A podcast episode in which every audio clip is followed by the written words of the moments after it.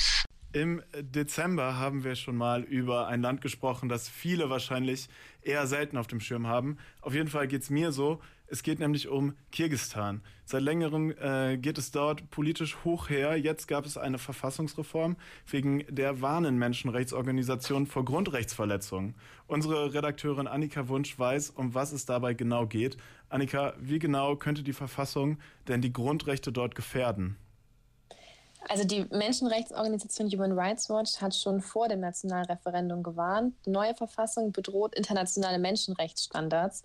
Zum Beispiel können nun Veranstaltungen verboten werden, die gegen die moralischen Werte und das öffentliche Bewusstsein der Kirgisen verstoßen, was auch immer das dann genau ist. Das gefährdet die Meinungsfreiheit und Versammlungsfreiheit, äh, fürchtet Human Rights Watch.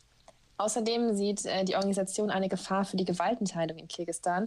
Denn der Präsident bekommt jetzt viel mehr Macht. Zum Beispiel kann er jetzt neue Gesetze und Nationalreferenten auf den Weg bringen. Er darf Kabinettsmitglieder selbst ernennen, er kann neue, neue Richter ernennen und absetzen und auch die zentrale Wahlkommission. Also er bekommt Einfluss auf die Legislative, Judikative und auch sogar auf die Wahlen. Und die Kirgisen haben jetzt dieser Verfassungsänderung zugestimmt? Genau, sogar mit einer sehr großen Mehrheit von fast 80 Prozent, allerdings bei einer Wahlbeteiligung von nur 37 Prozent. Viele Kirgisen wünschen sich endlich mehr Stabilität im Land und anscheinend meinen sie, dass das mit einem stärkeren Präsidenten erreicht werden kann. Es gibt aber auch Prozess, äh, Proteste gegen diese Rückkehr zum Präsidialsystem. Eine Rückkehr zum Präsidialsystem? Also gab es sowas vorher schon mal in Kirgisistan? Das heutige Kirgisistan ist Anfang der 90er Jahre aus der Sowjetunion entstanden. Im Vergleich zu den Nachbarländern China, Kasachstan, Usbekistan und Tadschikistan ist es relativ demokratisch. Aber äh, Betonung auf relativ, denn diese Demokratie in Kirgisistan ist ziemlich instabil. Immer wieder haben Präsidenten ihre Macht ausgebaut und sie dem Parlament weggenommen. Und immer wieder kam es zu Unruhen und Protesten gegen die Regierung. 2010 gab es dann einen, eine Verfassungsreform und das Parlament bekam wieder mehr Macht. Seitdem war Kirgisistan eine parlamentarische Demokratie, also jetzt bis heute natürlich. Also ganz früher hatte der Präsident schon mal viel mehr Macht. Das wurde dann 2010 geändert. Das Parlament durfte wieder mehr mitbestimmen. Und jetzt bekommt wieder der Präsident mehr Macht. Wie kam es jetzt also dieses Mal dazu?